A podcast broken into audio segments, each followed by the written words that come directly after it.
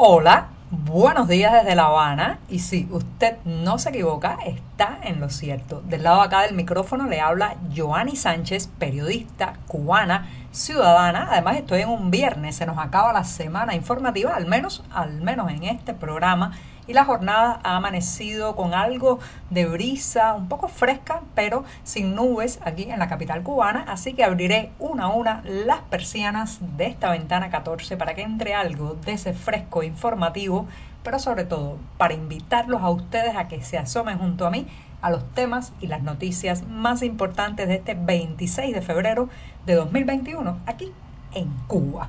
Hoy, hoy voy a empezar hablando del perfil del dirigente o el servidor público. Ya verán, ya verán por qué lo diré, pero antes voy a servirme el cafecito informativo que está recién colado, muy caliente, así que lo pongo en la taza, lo dejo reposar y refrescarse unos breves segundos y mientras tanto les comento los titulares de este 26 de febrero. Ya les adelantaba en un primer momento que iba a abordar el espinoso tema del dirigente eh, como se le dice en Cuba, al líder, a la persona que está al frente de algún tipo de responsabilidad gubernamental y cuestionar esa palabra, esa actitud, esa, ese concepto de dirigente, contraponerlo con el de servidor público. ¿Qué tenemos realmente en esta isla?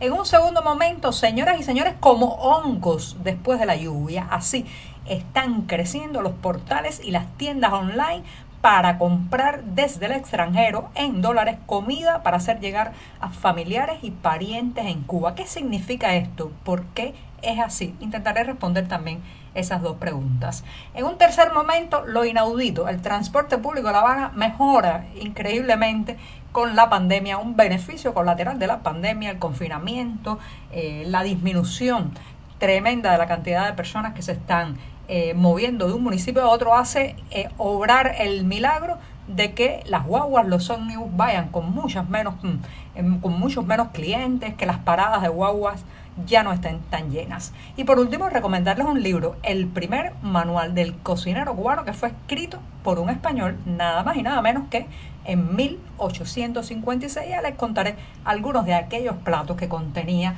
el libro.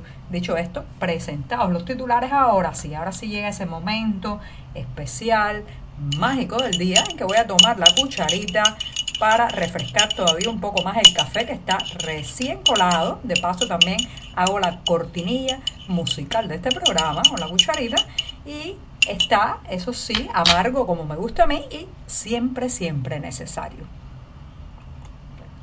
Después de este primer sorbito tomé un poco más porque es viernes, la semana editorial ha sido bien compleja en la redacción del diario digital 14 y medio. Hemos tenido mucho trabajo los periodistas y los reporteros que conformamos este medio de prensa independiente. Los invito justamente a que pasen por nuestras páginas y allí podrán ampliar muchos de estos temas y la mayoría de estas noticias. Y con esto me voy a la primera cuestión del día que intentaba yo o intento contraponer la imagen del dirigente al servidor público. Ya saben que uno de los de las características de la burocracia, de ese aparato estatal enorme, mastodóntico que hay en esta isla, es que eh, pues las personas que están en la parte de arriba de la pirámide de poder, pues constantemente se están reuniendo, conversando, eh, bajando orientaciones, que es como se le dice eh, aquí a las órdenes que vienen desde arriba, y pues cuando uno mira, cuando uno hace una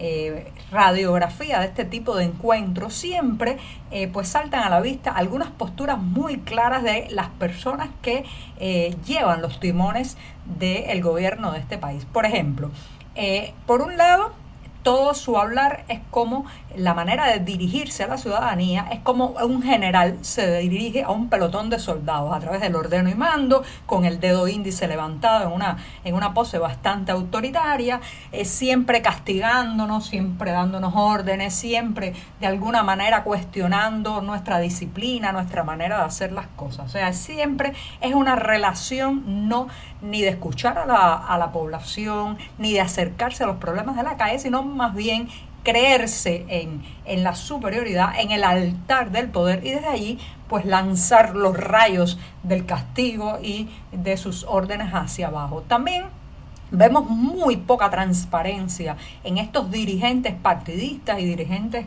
gubernamentales o estatales porque nadie sabe muy bien ni dónde viven, ni qué salario tienen, ni cómo consiguen la comida, si se las llevan, si son beneficiarios de algún tipo de distribución especial, de módulo, todo eso es muy, muy turbio, muy secreto.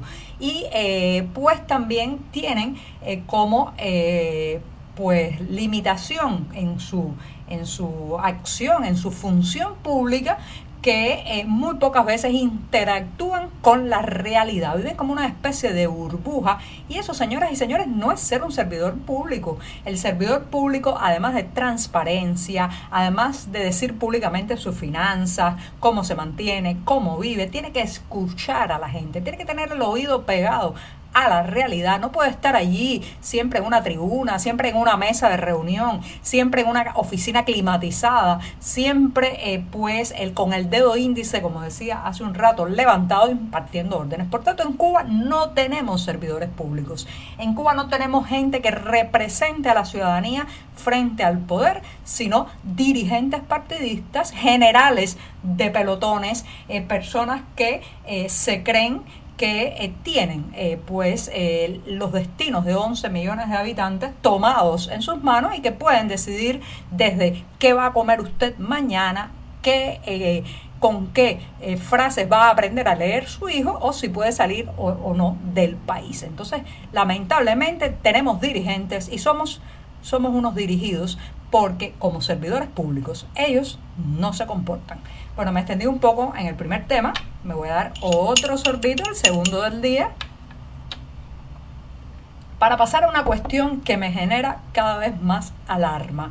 Como saben, desde el año pasado desde mediados de 2020 se abrieron en Cuba tiendas para comprar en moneda extranjera, en dólares, a través de tarjetas magnéticas, productos básicos como alimentos y productos de aseo. Ya hemos hablado ampliamente de este tema y eh, son muy impopulares estos comercios porque la gente se ha dado cuenta, porque bobos no somos, que eh, el mercado en moneda nacional cada vez tiene menos productos, menos mercancías y sin embargo las tiendas en moneda libremente convertible en dólares puros y duros pues todavía mantienen un abastecimiento eh, con eh, productos que ya están absolutamente desaparecidos de los mercados en pesos cubanos. Pero hay, hay más allá, hay un escalón más allá de este apartheid monetario y tiene que ver con que ahora en las tiendas en moneda convertible también están sufriendo el desabastecimiento y muchos de esos productos, señoras y señores, se está yendo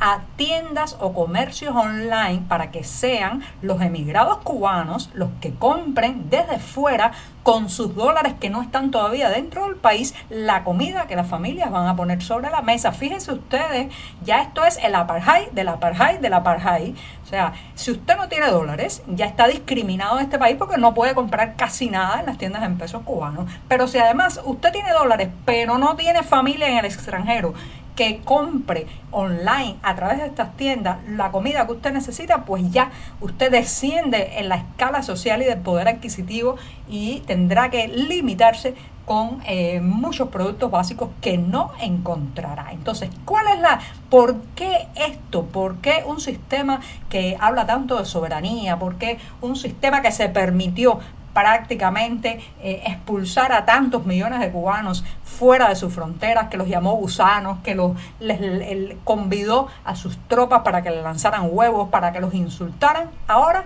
depende de que esos familiares, esos emigrados, eh, esos cubanos por el mundo le compren la comida al pariente que vive aquí. Pero además está pasando algo muy grave y esto me lo comentaba ayer una oyente de esta ventana 14, y es que ahora está apareciendo una nueva modalidad de tiendas dentro de Cuba que no solamente es eh, con, para tarjetas magnéticas en moneda extranjera, sino solamente tarjetas magnéticas expedidas por bancos fuera de la isla. O sea, Visa, Mastercard, pero no, no las tarjetas cubanas en moneda libremente convertible expedidas eh, por los bancos nacionales. Así que parece ser que no basta con tener divisas, no basta con tener dólares, depende también de dónde vienen.